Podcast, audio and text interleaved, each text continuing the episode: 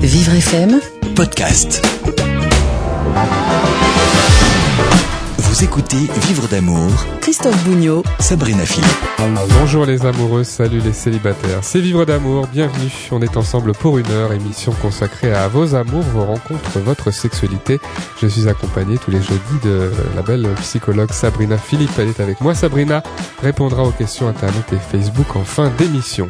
Comment les assistants sexuels sont-ils formés? L'assistance sexuelle aux personnes handicapées est un métier et une pratique euh, légalisée dans certains pays européens comme la Suisse comment les hommes et les femmes qui s'engagent dans ces gestes concrets d'assistance à la sexualité euh, sont-ils formés? Notre invité, Pascal Praillez, psychologue clinicien, est aussi formateur. Il vous dit tout sur les motivations et les peurs des candidats potentiels, ainsi que sur les besoins réels de sexualité des personnes lourdement handicapées à différents moments de leur vie. C'est une rencontre intéressante et riche que nous vous proposons aujourd'hui.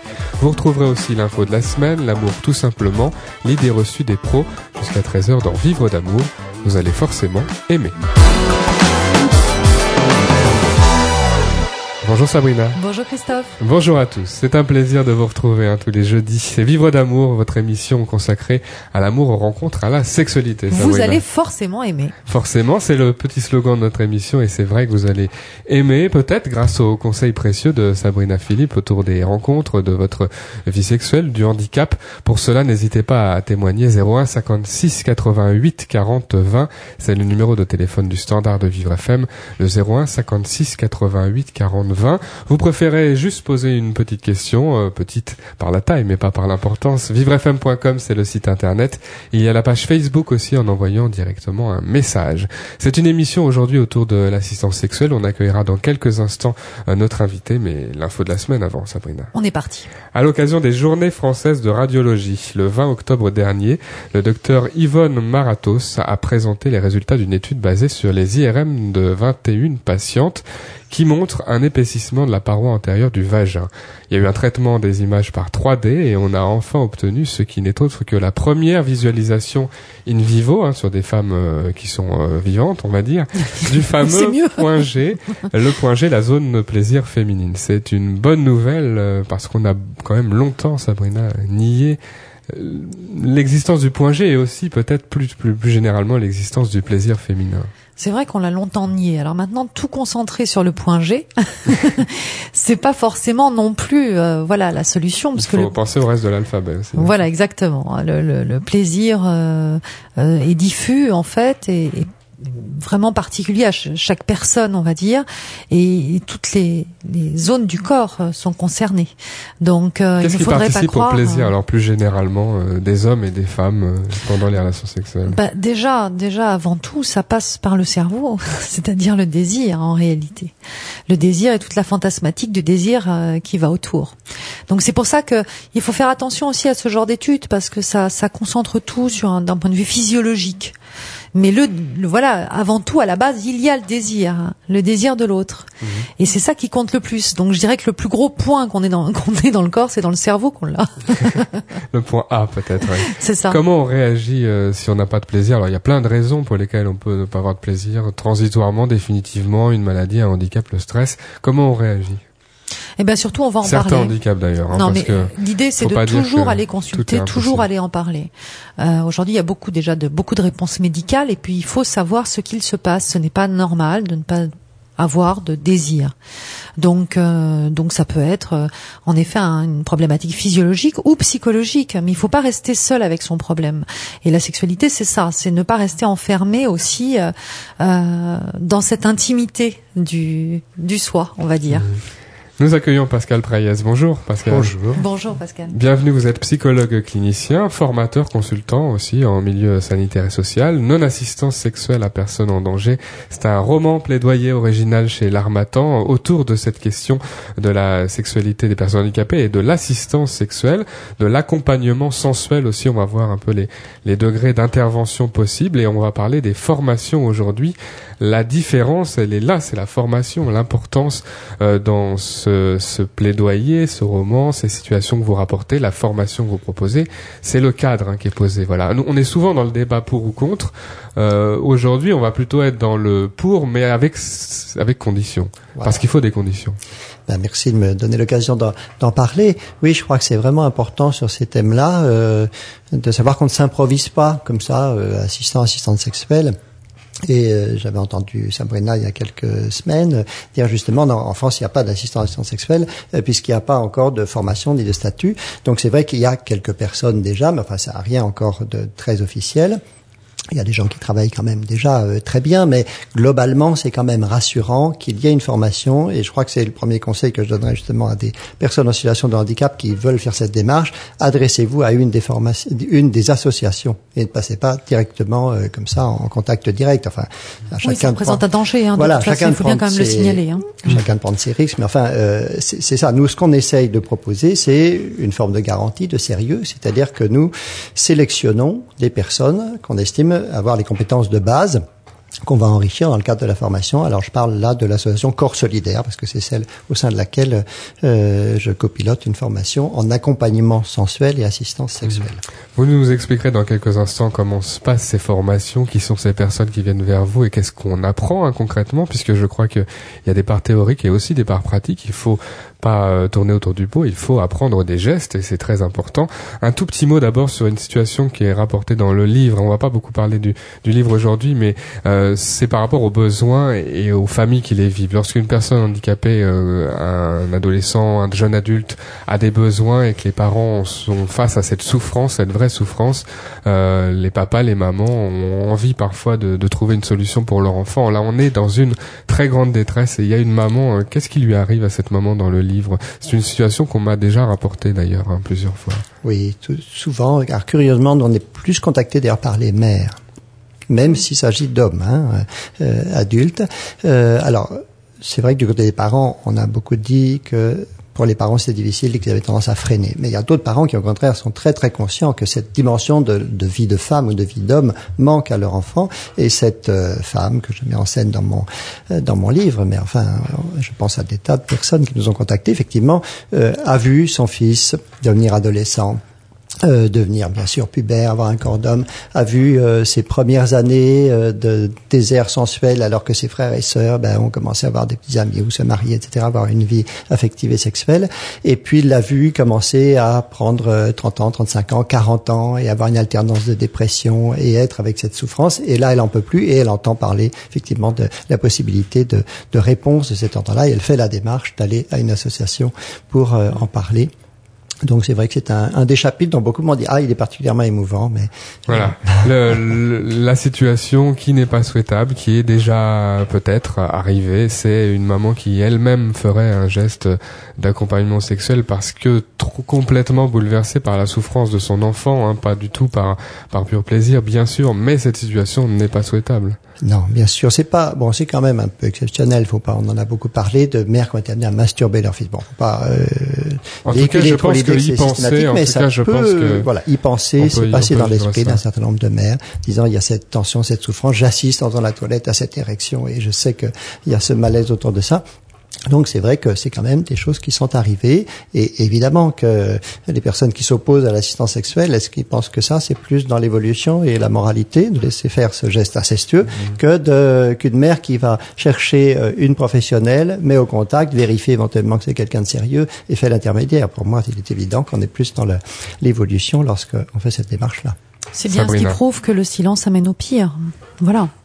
C'est ça. C'est qu'en fait, en voulant tout taire, en, faisant semblant que ça n'existe pas, on amène des personnes à être dans des situations qu'elles ne, ne devraient pas vivre, hein, qu'elles ne devraient pas avoir à vivre. D'autant que souvent c'est dans un enfermement à deux, en effet. Mais c'est ça, c'est ça. beaucoup Donc, plus, euh, euh, délétère pour l'un comme pour l'autre. bien sûr.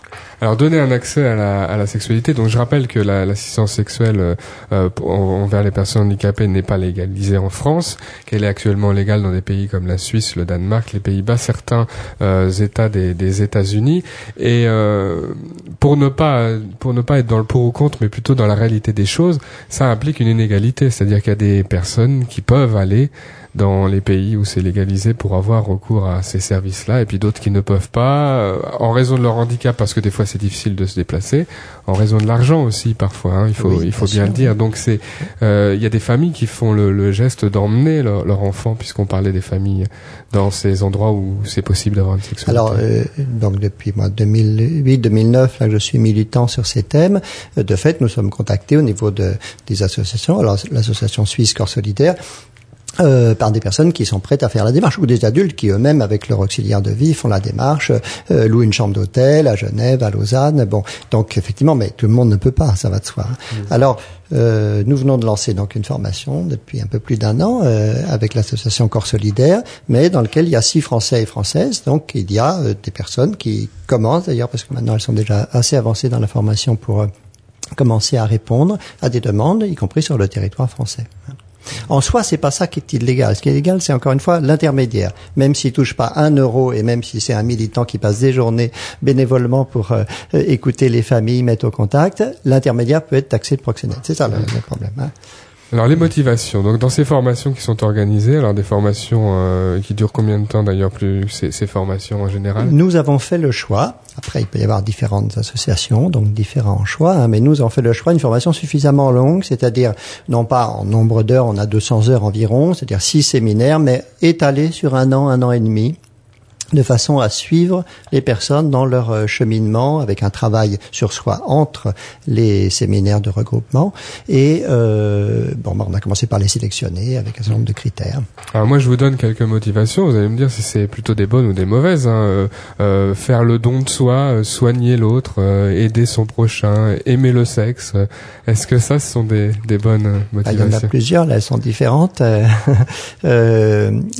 Euh, euh, bon, le, le soin, je sais pas d'où est-ce que vous l'attirez. Bon, il y a, si c'est prendre soin de l'autre, je peux l'entendre au sens du, du, du, du confort. Il faut pas l'entendre au sens soin médical. Hein. Là, c'est pas la sécurité, c'est pas une maladie, donc c'est pas une réponse médicale qu'il faut donner. Maintenant, si on entend soin au sens soin de bien-être, bon. Euh, alors j'aime le sexe, on pourrait dire quelqu'un qui dit ça de manière crue. Oh là là, on se dit attention, mais euh, si quelqu'un venait à nos formations en disant, bah moi j'aime pas le sexe, enfin je veux bien, ce serait pas mieux. Ça hein. poserait un problème Ça poserait un problème. Donc, euh, si c'est j'aime le sexe, mais à condition que ce soit entre adultes consentants, je suis épanoui dans ma vie de couple, même avec euh, euh, mon compagnon ou ma femme. Des fois, on s'autorise euh, des extras par rapport au couple standard et qu'on est bien avec ça. Et que c'est quelqu'un qui a des compétences euh, d'écoute réelle, euh, en soi, c'est pas, c'est pas. Et le don de soi, vous entendez ça souvent, l'acte de générosité. Euh, euh, alors c'est pas forcément d'ailleurs une chose à entendre pour une personne handicapée que de dire qu'on on fait un don de soi, qu'on fait Oui, c'est un ça acte voyez, c'est charitable. compliqué parce que j'aime le sexe. On va dire c'est choquant, mais il y a des personnes de handicap qui disent moi je préfère avoir en face quelqu'un qui me dit de toute façon j'aime le sexe et puis puisque tu en demandes et que tu trouves pas et que moi je suis prêt à t'offrir, pourquoi pas? C'est- Ça peut être plus valorisant que de dire oh là là je vais prendre soin de toi. Ça, c'est des conversations que vous avez au début avec les candidats. Voilà, hein. bien sûr, nous prenons le temps de d'avoir des entretiens téléphoniques d'abord, après des entretiens réels. Euh, Il y a dossier. Et il y a un premier week-end, enfin nous, dans le cadre de Corps Solidaire, on l'a structuré comme ça, un premier week-end préalable, euh, avec déjà euh, 10-12 personnes sélectionnées, mais où il est entendu que c'est encore préalable, c'est-à-dire que c'est encore une façon de euh, sélectionner les personnes qui elles-mêmes peuvent s'engager ou non, et nous-mêmes dire, bah, telle personne, euh, là on ne sent pas prêt ou il y a quelque chose qui ne nous semble pas juste. Sabrina, hein, pour s'engager dans ce genre de démarche, euh, je crois que vous le dites souvent, il faut aussi euh, réfléchir par rapport à soi, hein, où j'en suis moi euh, dans ma vie, euh, est-ce que je suis prêt moi-même? Voilà, il n'y a pas que l'aspect euh, aide aux personnes handicapées quand on veut être euh, éventuellement euh, Oui, on, assistant. Tout à fait. Alors là, en plus, on touche à un domaine intime qui est celui de la sexualité, donc faut, faut vraiment être très à l'aise aussi avec son corps, être très à l'aise avec sa propre sexualité. Comment on est sûr qu'on est à l'aise, qu'on est prêt, qu'on est... Bah tout simplement Mature, quand, on quand on se sent épanoui, tout simplement. Quand on se sent épanoui avec son corps, quand on se sent épanoui avec sa sexualité, quand on, on se connaît. C'est-à-dire, on connaît ses désirs, on connaît ses limites. euh, euh, on a déjà un vécu aussi, parce que c'est important d'avoir un vécu. Et pour se connaître, il faut le vivre. Mm. Hein, donc d'avoir un vécu. Alors nous, nous demandons 30 ans minimum, en tout cas en termes d'âge, c'est pas suffisant hein, comme critère, mais un des critères, 30 ans minimum. Pour avoir On va continuer cette émission dans quelques instants autour de la formation des assistants sexuels, de l'assistance sexuelle aux personnes handicapées, euh, avec notre invité Pascal Priez et avec Sabrina Philippe. À tout de suite. À tout de suite. Vous écoutez Vivre d'amour avec Christophe Bougnot et Sabrina Philippe. Livre d'amour, vous allez forcément aimer. Votre rendez-vous du jeudi, consacré aux rencontres, à l'amour, à la sexualité. Autour du handicap, je suis avec euh, la psychologue Sabrina Philippe, un autre psychologue clinicien, Pascal Preyez, est notre invité. Euh, autour de l'assistance sexuelle aux personnes handicapées, vous euh, proposez aussi des formations dans une association suisse, euh, formations pour des aspirants assistants et assistantes sexuelles. ce sont des formations, on va en parler du, du déroulement de ces formations dans, dans quelques instants, et plus largement du, du débat qui inspire cette émission. Euh, L'idée reçue des pros d'abord. Idée reçue chaque semaine dans cette émission et cette semaine elle est inspirée de, forums que vous avez cités dans, dans votre livre euh, Pascal Priez, non-assistance sexuelle à personne en danger euh, chez l'Armatan. Alors les professionnels eux peut-être sont moins maladroits et hostiles avec les mots et peut-être ils font plus attention à ce qu'ils disent mais on entend parfois des idées reçues comme ça, quelle misère, c'est désolant. On devrait plutôt leur apprendre à dépasser leurs pulsions. Alors après tout pourquoi pas Sabrina Philippe, est-ce qu'on ne devrait pas apprendre aux personnes handicapées à dépasser leurs pulsions, à mettre ça de côté? Bah, ça, c'est une vision extrêmement moralisatrice hein, euh, qui, qui, touche pratiquement aux religieux. Je veux dire. Et oui, hein, euh, l'idée de, de, euh, de dépasser ces pulsions, voire de les annihiler, euh, c'est vraiment un héritage judéo-chrétien. Mmh. Donc après, euh, le soin, il se situe pas euh, dans cette moralité on est euh, on est fixé sur le, le, le bien-être de la personne et non dans la moralité de ce qui devrait se faire ou pas. Je ne sais pas si Pascal était d'accord oui, avec moi. C'est un objectif euh, très difficile en plus, sinon impossible Je suis d'accord. pour nous tous. C'est une injonction morale religieuse, mais qui a été aussi renforcée par certains courants euh, chez les psychologues, appuyé sur certains courants de la psychanalyse, j'ai envie de dire un peu la canienne, en mettant l'accent, non mais moi je trouve que c'est très important, la psychanalyse, j'étais formé la psychanalyse, mais des excès euh, du développement entièrement fixé sur le langage, fait que parfois des psychologues ont écouté. Mais moi, j'ai pu être comme ça il y a 15 ans encore. Hein. Écouter cette demande en me disant il n'y a rien d'autre à faire que d'écouter le sujet exprimer son manque et déjà ça, ça soutient le sujet. Puis après, je me suis dit bon bah c'est bien, mais quand même, euh, est-ce que vraiment il n'y a pas autre chose à inventer? C'est là que je me suis inspiré de euh, de ce qui se fait à l'étranger. Moi, je crois que la sublimation, parce que c'est ça auquel on fait la sublimation, c'est jamais possible à partir de la privation. Partir de la frustration, oui. Moi, je fais une différence entre la privation et la frustration. La privation, c'est aucun, aucune expérience d'ordre sensoriel, sensuel ou sexuel, et ça, ça permet pas de sublimer. C'est pas vrai. Surtout quand c'est imposé. Si c'est un choix, pas de problème. Si quelqu'un dit moi, je trouve que c'est trop compliqué la sexualité, ou bien j'ai pas de désir cet ordre-là, bon, là, pas de problème.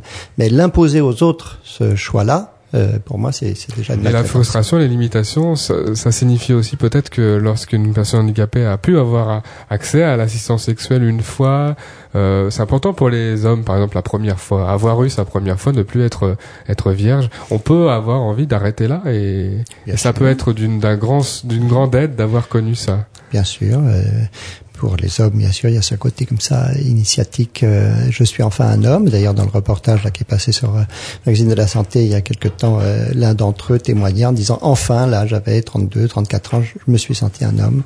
Euh, et puis il y a aussi des, des expériences très belles où, où, la personne qui souvent n'a pas la même espérance de vie selon certaines maladies évolutives peut enfin vivre un moment d'intimité. Des fois, c'est juste dans le corps à corps. Oui être nu dans le, le, le corps, dans le, les bras d'une personne de l'autre sexe ou du même sexe, d'ailleurs selon la demande.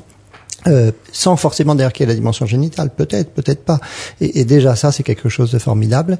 Et organiser un moment comme ça, c'est très très fort. Hein. Oui, parce que c'est important, c'est important. Euh, euh, justement, même dans l'énoncé même, de, on parle de sensualité, on ne parle pas que de sexualité. Mmh. Or, la sensualité, la peau, le toucher sur sur la peau, qui ne soit pas un toucher médical, c'est extrêmement important aussi. Je dirais mmh. même que c'est fondamental. C'est euh, c'est ça qu'il faut aussi comprendre c'est qu'on n'est pas seulement dans le domaine de la sexualité, de l'acte, de, le, voilà. de la jouissance. Alors, accompagnement ouais. sensuel et assistance sexuelle, il y a une nuance entre les deux. Et est-ce que lorsqu'on interdit l'assistance sexuelle, on ne devrait pas quand même pouvoir autoriser l'accompagnement sensuel? Vous voyez, il y a des degrés. Oui, voilà. Et, et on, on pourrait s'appuyer le... sur un texte, effectivement, de l'Assemblée qui avait dit euh, la sensualité, ça serait encore possible. Bon, alors, avec une certaine ambiguïté, évidemment. Mais Moi, j'ai envie de dire, ça serait mieux que... Mais euh, c'est certain que si on a choisi ces quatre mots dans le titre de notre formation, accompagnement sensuel et assistance sexuelle, c'est que chaque mot a son importance. Parce que assistance, accompagnement, il y a déjà plein de discussions hein, entre les associations. Il y en a qui disent il faut plus dire assistance, ça met trop l'accent sur l'aide. Moi, je pense qu'au début, il y a cette dimension de l'aide. Après, on passe le plus vite possible à l'accompagnement, c'est-à-dire aider la personne vraiment dans son chemin à elle pour que ce soit une étape. Et donc, il y a déjà, voyez, entre ces deux termes, assistance, accompagnement, une discussion possible. Et puis, il y a euh, sensuel, sexuel. sensuel et sexuel. La sensualité, ça part simplement du bien-être et effectivement de tous les gestes de toucher calme, du massage de bien-être. Et puis, ça évoque une sensorialité un petit peu plus vive, avec une montée en tension, avec la découverte de tout le corps. Ça peut aller vers une sensualité de haute intensité où là, on rejoint naturellement la sexualité. Et tout à l'heure, on parlait du point G. C'est vrai que là, dans ce qu'on offre, en tout cas dans une rencontre intime, c'est vraiment découvrir d'abord ce que la personne souhaite, et on parle de ses demandes, mais aussi l'ensemble du corps. Une personne, par exemple, qui est blessée médulaire, donc qui a eu un accident, euh, par exemple de la circulation, ce qui est fréquent, euh, qui est paraplégique, il va y avoir toute une partie du corps qui, où elle n'a plus de sensation. Euh, il y a des choses peut-être à réveiller, des connaissances. C'est pour ça qu'on donne aussi dans nos formations des cours de sexologie spécialisés. Mais il y a euh, pour elle une importance très grande à redécouvrir toute la sensualité sur la partie haute du corps. Et même des fois des pics de plaisir qui sont comme des orgasmes. On parle parfois de para-orgasme, mais pourtant là on est loin du point G. Donc l'idée de l'ABC avec le, le, lobe de l'oreille. Euh, Donc c'est tout un ABC, tout un alphabet des plaisirs de A à Z qu'il s'agit de découvrir pour soi, mais aussi pour pouvoir le faire découvrir à un partenaire potentiel. C'est ça le but. Alors il y avait un film dont on avait parlé ici dans l'émission, un film qui est sorti en 2013 qui s'appelait The Sessions avec euh, John Hawkes et Ellen Hunt qui parlait donc de l'assistance sexuelle euh, aux États-Unis. Ellen Hunt était une assistante sexuelle, elle se mettait nue, ils avaient des relations sexuelles peut-être je pourrais utiliser le mot complète, c'est-à-dire qu'il y avait avec pénétration. Il y avait une pénétration. c'est complet aussi, mais enfin. Donc c'est ça l'assistance sexuelle. Alors est-ce qu'on forme aussi aux gestes euh, Est-ce qu'on doit pouvoir Est-ce que dans la formation il y a des, des gestes qui sont prévus, préparés alors, euh, dans le cadre de la formation, euh, en tout cas nous, ce, qui est travaillé sur le plan des pratiques, puisque si je comprends bien, c'est quand même ça la, la demande, c'est des gestes de massage sensuel de type massage tantrique euh, euh, ou d'inspiration tantrique pour euh, euh, qui effectivement n'a pas peur de, de, solliciter les énergies sensuelles sexuelles. Les participants travaillent entre eux des moments comme ça très cadrés. Après on en reparle. Qu'est-ce que j'ai ressenti? Qu'est-ce que tu as ressenti? Et là c'est vraiment un travail sur soi très important pour savoir à tout moment où on en est soi-même de son senti, de son degré d'excitation, de plaisir, et être à tout moment capable d'arrêter, d'ajuster, de rentrer dans cette communication avec l'autre. Donc ces gestes-là sont après. On voit bien à quel point il faut être quand même extrêmement à l'aise avec sa sexualité, avec son corps, pour pouvoir faire ce type de formation. Oui. Hein, et avoir aussi finalement, je dirais, le courage de se regarder, de se connaître encore mieux, euh, de découvrir encore une fois ses limites euh, ou pas. Enfin voilà, ça on, demande fait, on fait aussi un travail sur la biographie sexuelle. Hein. On est vraiment dans mm. un cadre d'intimité, de confidentialité totale, et euh, chaque participant, participante est amené à travailler aussi sur sa propre biographie sexuelle pour sentir mm. effectivement comment elle a cheminé, comment elle en est à ce point-là aujourd'hui, comment cette, ce nouvel engagement va s'inscrire dans son cheminement de vie. Dans le film The Sessions, la, la le personnage féminin de, joué par Ellen Hunt, elle prenait des notes à la fin de chaque séance et puis il y avait un début dans l'accompagnement sexuel et puis il y avait une fin aussi au, bout de plusieurs séances, euh, c'était terminé quoi. Alors est-ce que voilà, est-ce que c'est important? Est-ce que l'accompagnement euh, sexuel, l'assistance sexuelle, l'accompagnement sensuel, c'est un processus avec un début et une fin euh, et comment se situe la personne handicapée là, Voilà, donc moi je suis pas pour des, des protocoles trop rigides. Parfois ça peut être très utile de dire, voilà, il y aura quatre ou six séances maxi. Comme là, c'est le cas dans le film. Euh, il y a vraiment une notion d'apprentissage très ponctuelle. Et puis après, c'est tout. Vous allez pouvoir continuer votre propre cheminement et c'est posé d'emblée. Pour d'autres personnes, c'est plus compliqué que ça et ça va peut-être être pendant un an, deux ans qu'il va y avoir une rencontre, mais qui va être une rencontre tous les deux mois, tous les trois mois. Faut pas non plus fantasmer, vous voyez, par rapport à, ce que peut être euh, une pratique active de la sexualité de personnes qui n'ont pas de limite, euh, pas de limitation, je veux dire motrice ou, ou autre. Donc euh, ça peut des fois être nécessaire aussi que ça évolue sur un an, deux ans. C'est vraiment à chacun et chacune de, de sentir. la base, c'est le bénéficiaire. La bénéficiaire, qu'est-ce qu'elle souhaite?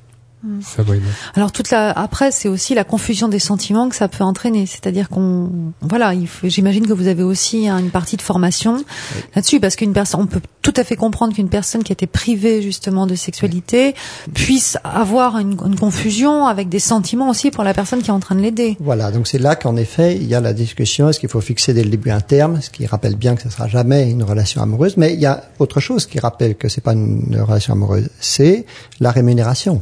Donc c'est effectivement ce problème-là sur le plan légal en France, mais c'est aussi ça qui construit un cadre professionnel qui fait qu'à la fin de chaque séance, euh, il y a un équilibre et que la personne sait que euh, ce n'est pas une relation amoureuse. On espère qu'on vous a en tout cas aidé à, à réfléchir à ces questions qui sont encore en débat euh, pour nous en France, mais Ouais. on en parle régulièrement parce qu'il y a un besoin qui est exprimé chez les personnes handicapées, un besoin euh, dont il faut pouvoir parler sans aucune euh, limitation, ça on en est certain.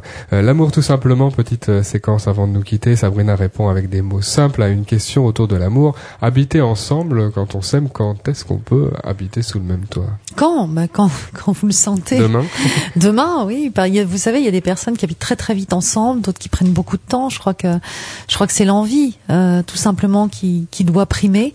La possibilité de le faire aussi, essayer d'être dans un espace vivable à deux, bien sûr, mais euh, mais c'est l'envie qui prime et l'envie mutuelle aussi. Il faut pas que ça soit une pression pour l'autre. Mm. Alors on en parle, on a une discussion autour de ça et, et on prend la décision ensemble. Voilà, et je dis bien ensemble parce que c'est pas quelqu'un qui prend la décision pour l'autre aussi. Redécouvrez le roman Plaidoyer de Pascal Praillez, Non-assistance sexuelle à personne en danger, c'est paru aux éditions L'Armatan. Merci Pascal. Merci, Pascal. Merci, Merci. de m'avoir donné l'occasion d'en parler. Et dans quelques instants, Sabrina répond à vos questions Internet et Facebook. À tout de Juste une suite. question d'amour. Oui. Vivre d'amour. Christophe Bougnot, Sabrina Philippe. Vivre d'amour, c'est votre émission jusqu'à 13h tous les jeudis, consacrée aux amours, aux rencontres à la sexualité. C'est la dernière partie de l'émission, Sabrina, ça Oui. s'appelle Juste une question d'amour. Vos questions, Internet, Facebook, hein, vous adressez vos questions à Sabrina, elle y apporte une réponse personnalisée. On va commencer sans perdre un instant. Khalil nous écrit de la ville de Conflans-Sainte-Honorine. Je suis célibataire depuis 8 ans et je souffre de dépression actuellement. Faire une rencontre sur Internet me demande une grande énergie. Dois-je attendre d'être guéri pour tenter de trouver l'amour ou trouver l'amour pour guérir Alors écoutez, l'amour, évidemment, hein, a un pouvoir de guérison extraordinaire, mais en même temps, j'ai quand même envie de vous dire que quand on n'est pas bien avec soi-même, on peut pas, bien- pas être bien avec quelqu'un d'autre. Voilà. Donc l'autre ne sera pas la réponse à votre mal-être. Pour être bien avec quelqu'un, faut être bien avec soi. Ah. Voilà.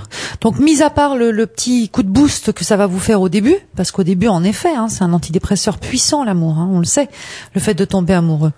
Mais euh, ça ne dure pas. Hmm. Sans compter que ce serait très compliqué d'affronter une rupture euh, si elle survenait. En plus, et puis ça serait pas très dans ce agréable pour l'autre non plus de de- d'avoir l'impression, si vous voulez, d'être un antidépresseur, d'être un médicament. Vous voyez?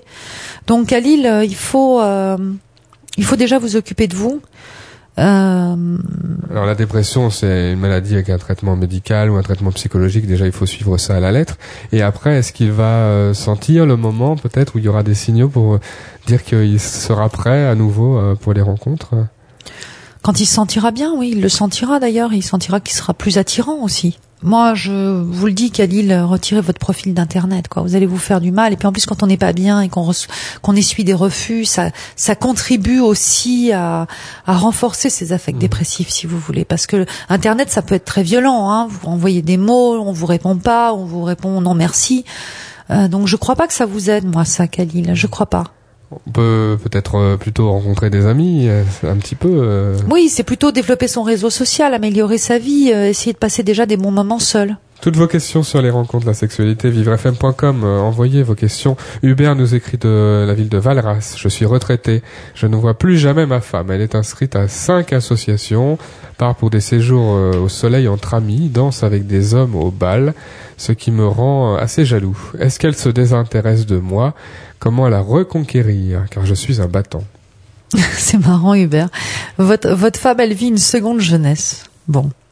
Et puis elle doit être toute contente à l'intérieur d'elle de, de se dire certainement, bon, elle, vous avez, euh, euh, vous avez dû vivre une vie assez longue ensemble. Peut-être vous avez eu des enfants et elle se dit, bon voilà, maintenant c'est mon tour. Là, j'ai fait mon job, j'ai fait mon job de maman, j'ai travaillé. Maintenant, je vais m'éclater.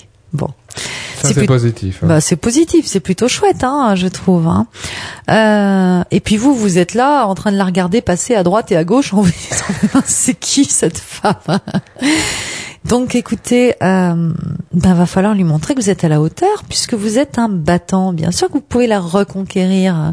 Et puis vous aussi, vous pouvez la rendre un peu jaloux. Mais alors, va falloir vous lever de votre canapé, enlever les charentaises et hop, c'est parti. Grand relooking. Euh, vous aussi, vous pouvez être dans des associations, aller voir des amis et, et vous aussi, bougez-vous. Mhm. Voilà. Et parce que c'est la seule solution. Si vous êtes là en train de lui dire non mais moi je voudrais regarder le feuilleton avec toi qu'on avait l'habitude de regarder, elle va vous rire au nez. Donc il va falloir vous transformer vous aussi Hubert. C'est une opportunité. Allez-y, vous êtes un battant. La retraite, c'est un grand changement. On a d'un seul coup euh, 24 heures sur 24 pour être ensemble. Est-ce qu'il faut être euh, tout le temps ensemble? On le déconseille souvent, c'est-à-dire que non, euh, être 24 sur 24 ensemble. Alors vous avez des couples ultra fusionnels chez qui ça, ça marche très bien, mais mis à part ces couples-là, en général, ça fonctionne pas très très bien. hein. Donc bien sûr qu'il faut avoir des activités à l'extérieur, mais là il a le sentiment que sa femme est en train de lui échapper. Possible, d'ailleurs, possible. Donc ben vous êtes un battant, battez-vous, Hubert. Toutes vos questions sur l'amour, euh, envoyez vos messages directement sur la page Facebook de Vivre FM. Armande euh, nous écrit du 4e arrondissement de Paris. Je souhaiterais offrir un beau voyage à ma fille pour les 10 ans de son mariage. Mais quand j'en ai parlé à, son mari, donc mon gendre, il l'a mal pris. Il a cru que je ne le sentais pas capable de lui offrir des beaux cadeaux. Euh, Dois-je en parler à ma fille? Faut-il ne rien dire de cette histoire? Faut-il prendre sur moi et dire que j'avais tort? Voilà. Moi, je vous, je, je vous, je prendrais sur vous. Voilà. Euh, oui, ça, ça me semble. Moi, je le comprends votre gendre quelque part. Euh, il a, il a certainement envie, euh, voilà, de lui offrir aussi ce voyage, tout simplement. Donc, euh, vous savez, c'est pas, c'est pas un hasard euh, euh, quand lors du mariage, le père arrive avec sa fille, bon, à la mairie ou à l'église, et qu'il, il donne sa fille quelque part à son gendre. Ça veut dire quoi? Ça veut dire que c'est le gendre qui prend le relais. Et peut-être que ce qui si vous signifie là, c'est attendez, euh, c'est une grande fille, moi je suis son mari, on se débrouille entre nous, elle c'est plus votre fifi, euh, votre toute petite là, et moi je suis capable aussi de lui offrir de beaux voyages. Ce que vous dites, ça marcherait aussi pour une femme qui offrirait à son mari. Hein. Euh, mais c'est l'idée que le couple lui-même a envie, à un moment donné, de, de, de gérer ses propres projets, de gérer l'argent. Et, et euh, alors ça partait d'une bonne intention en oui, même temps. bien sûr, ça part d'une bonne intention, mais C'est où est-ce qu'on se comment on se fixe les limites euh, dans l'intervention qu'on peut euh, donner euh, Alors moi je me, moi Armande, moi je me pose la question aussi, c'est-à-dire qu'est-ce que vous n'êtes pas parfois un peu trop interventionniste aussi, vous voyez? Parce que quand si si si c'était pas le cas, est-ce qu'il l'aurait vraiment refusé ou est-ce qu'il aurait mis tout ce symbole dans le voyage? Euh, ça peut être aussi un moment, un petit ras-le-bol en disant Eh oh, c'est bon. Vous lui avez déjà offert ci, ça ou ça. C'était euh, peut-être pas euh, le premier. euh, C'est ce que je suis en train de dire. Éventuellement. C'est ce que je suis en train de dire. Ouais. La question de Georges qui nous écrit de Roubaix. Mon amour de jeunesse m'a contacté depuis Facebook. Dois-je la revoir ou pas, sachant que j'ai peur d'avoir un peu trop changé physiquement pour elle et de la décevoir? La peur, toujours la peur, encore la peur. On n'entend que ça, on ne voit que ça. La peur n'évite pas de danger, on me disait quand j'étais petit. Bah c'est ça, la peur n'évite pas le danger. Non, mais c'est surtout que. Ok, vous avez peur. Bon, et alors, ça veut dire que vous le vivez pas? Parce que vous avez peur? Voilà. Donc vous allez rester chez vous, vous allez lui dire que vous n'êtes pas disponible et vous allez peut-être passer à côté finalement d'une très belle histoire qui pourrait reprendre avec euh, le parfum de la jeunesse et celui de la maturité réunis. C'est très joli tout ça. Ça, vous n'en avez pas envie? Alors, rien que parce que vous avez peur, vous, vous tentez pas l'aventure? Et alors? Et si vous avez changé physiquement, que vous lui plaisez plus et qu'elle vous fait un grand nom? D'ailleurs, peut-être que c'est elle qui vous plaira plus non plus, mais qui ne risque rien à rien. Mhm. Les amours de jeunesse, c'est compliqué. euh, il faut tenter l'aventure. Il faut. Mais oui, faut tenter, faut tenter toutes les aventures, voilà, qui s'offrent à vous. Faut les tenter si elles vous tentent, bien sûr. Hein. Faut pas y aller si ça vous tente pas, mais il faut les tenter si elles vous tentent parce que la vie, elle est ce qu'elle est. On sait pas combien de temps elle dure et chaque jour, il faut, faut aller au Faut pas maximum. croire non plus qu'on va reprendre au même point, euh, Sabrina. euh, je me souviens d'un témoignage, d'une question dans ce sens. hein. Quand on revoit un amour de jeunesse, on ne revoit pas non plus la même personne, peut-être? Oui, on voit pas la même personne, mais encore une fois, il y a un parfum de jeunesse quand même qui se dégage de Ah. cette personne. Donc c'est plutôt sympa. Et puis encore une fois, on ne sait pas. Moi, je sais pas. Vous savez pas non plus. Euh, Arrêtez de vous faire des, des plans sur la comète. Allez-y, contactez-la, voyez-la, invitez-la au restaurant, et puis vous verrez bien. Bertrand nous écrit de Villeneuve-le-Roi. Ma famille me met une pression constante car je suis le seul des cinq enfants à ne pas m'être encore marié. Mon opinion à moi, c'est que je ne me marierai jamais. C'est mon choix. Dois-je leur annoncer Comment expliquer qu'on peut être heureux sans enfant en faisant d'autres choses? Bon, alors déjà Bertrand, euh, juste un truc, hein, on n'est pas obligé de se marier pour avoir des enfants. on peut avoir des enfants sans être marié. hein. Ça, ça marche aussi comme ça. Donc c'est pas parce que vous ne marierez pas que vous n'aurez pas d'enfants non plus. Hein. Il y a plein de possibilités pour avoir des enfants aujourd'hui. Donc euh, voilà, y compris le fait hors mariage. hein. Donc euh, euh, bon, vous ne voulez pas vous marier aujourd'hui, d'accord. Mon opinion, c'est que je me marierai jamais. D'accord. Bon, moi, j'ai plutôt toujours tendance à dire, Fontaine, on ne dit jamais qu'on ne boira pas de ton eau, parce qu'on ne sait pas. Demain, peut-être vous allez rencontrer une femme, ou voilà, vous êtes magnifiquement amoureux, et puis. euh, En tout cas, Bertrand n'est pas seul à penser ça. Enfin, c'est vrai qu'on n'entend peut-être pas beaucoup euh, ces, témoignages, mais voilà, on peut. euh, les personnes ne souhaitent pas se marier, ne souhaitent même pas être en couple parfois, enfin ou moins, ou ou pas formaliser.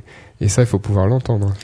Oui, alors on a néanmoins on a tous besoin d'amour, c'est pour ça qu'on fait cette émission, hein, d'accord? Donc euh, après on est euh, dans autre chose, hein. euh, Bon. Euh, Alors, par rapport aux parents, hein, justement, qui font pression, comment on, on arrête un petit peu cette situation désagréable? Bah, vous pouvez leur dire pour stopper tout commentaire, mais j'ai l'impression que c'est un peu de la provoque là aussi. Hein. Euh, Bon, je me marierai jamais, je vais leur dire et puis comme ça ils vont me foutre la paix. Faites-le, si vous vous verrez bien ce que ça fait. Voilà. Hein. On continue avec les questions autour de l'amour, les rencontres, la sexualité. Il y en a pas mal. Agnès nous écrit de Fréjus. Ma fille vient de m'annoncer qu'elle voulait être religieuse. C'est incroyable car dans notre famille, nous ne sommes pas plus croyants que la moyenne. Son choix me fait très peur. Pourquoi renonce-t-elle aux hommes? Va-t-elle regretter? Écoutez Agnès, là on rentre dans un domaine qui est un petit peu complexe. Déjà religieuse dans quelle congrégation? Juste assurez-vous quand même qu'il ne s'agit pas d'un... Enfin, je vous dis ça parce que c'est certainement pas le cas pour votre fille, puisque là on parle de religieuse, donc certainement de l'Église catholique, mais quand même assurez-vous qu'elle n'a pas été euh, euh, embarquée dans une sorte de secte. Il y en a dans toutes les religions aussi, d'accord, y compris chrétiennes. Ce sont des groupuscules en fait aussi très extrémistes hein, qui embarquent euh, les jeunes. Si on constate un changement trop rapide dans la- la- l'attitude de quelqu'un qu'on connaît, par exemple, ça, ça peut être un, un- un signal d'alerte. Voilà. Tout à fait. Alors bon, là, il s'agit d'un engagement probablement, Hmm. euh, bah, un engagement qu'il faut accepter, sûrement non, quand on Oui, est alors il faut savoir quand même que voilà le, le- cet engagement, s'il s'agit bien d'un engagement donc de religieuse euh, classique, c'est un engagement qui prend beaucoup de temps. C'est très long en fait, hein, euh, avant de prononcer ses vœux. Donc elle aura, votre fille aura tout le temps de de, euh, de voir si son choix est, est, est le bon. C'est plutôt euh, salutaire, hein, c'est ça.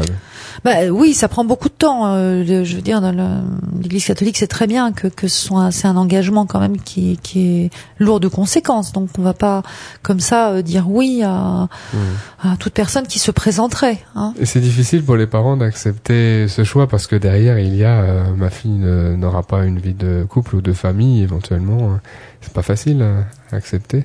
C'est pas facile, bien sûr, à accepter. Alors quand quand euh, la maman dit va-t-elle regretter, devons-nous la soutenir?